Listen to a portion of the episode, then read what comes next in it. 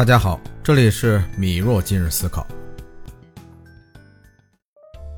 最近在和朋友及粉丝交流的过程中，发现存在这样一种情况：很多人都遇到过这种处境，甚至说是我们都经历过和感触过的。随着我们的生活和职业的发展，我们会发现我们越来越孤独了。一方面是和自己有交集的人变少了，一方面是真正能帮助自己的、与自己携手共事的人也越来越少了。因此，很多人会为此感到困惑或者沮丧，产生负面的情绪。其实呢，大可不必，因为这种情况可能代表着你正在走在正确的道路上。今天咱们就来聊一聊前进道路上必定会经历的孤独。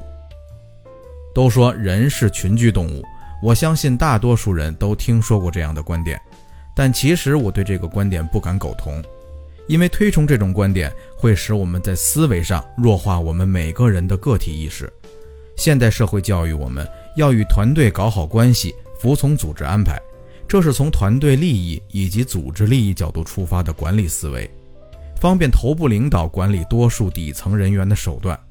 而你会发现在这些团队和组织中，越有能力。越有想法的人，越会独立出来。无论是主动减少与别人的配合，还是被动的被孤立，主动的原因是因为他们自身认知清晰，防止自己的工作或者成绩被别人牵扯或拖累；被动原因可能是因为遭受嫉妒，以及不服从不如自己的领导管理等等。不管哪种原因，他们都可能会面临这种孤独感。这时候，有些人可能会因为这种孤独感放慢脚步。退回到队伍当中，让自己变得更合群，却导致错过了快速成长的机会。这种情况往往是你的能力高于你的认知判断，造成了你的认知限制了你的发展。其实，在生活与社会中，我们人与人之间的关系，你可以理解为都是一笔交易。这种交易不仅是金钱价值上的，同时还包含着情绪价值、资源等等无形的交换。在趋强的人性作用下。只要你足够强大，足够具有价值，你是会自然获得别人的追随与支持的，根本无需去支付情绪价值去消解孤独感。我们身边来来往往的人都在因为各种价值变化而发生聚散离合，而本质不变的是你的价值决定了你身边会留有多少人，所以本质上你仍然会是孤独的，是你的自身价值在填补这种孤独感。所以，承认孤独是一种生活常态是很重要的。说到这里，我更愿意将孤独修正为独立。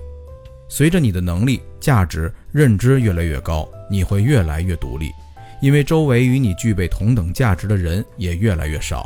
你所能触及的高点，以及你认知所能望及的景色，并非人人能企及的。但这条路却还是你一直以来认为最正确的那条。而回想我们曾经那些孤独感，不过是不够坚定自己而产生的一次情绪波动而已。好了，今天的节目就到这里了。如果您得到了启发，欢迎关注我并订阅栏目，也可以在评论区或者私信留下您的想法与建议，我都会一一回复。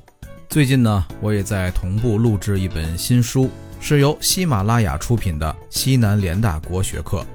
这本书收录了罗庸、汤用彤、冯友兰、闻一多、蒋梦麟等五位先生的文章，内容以儒、释、道、法、明五个方向梳理国学的重要精神，是中国国学文化必读的经典之作。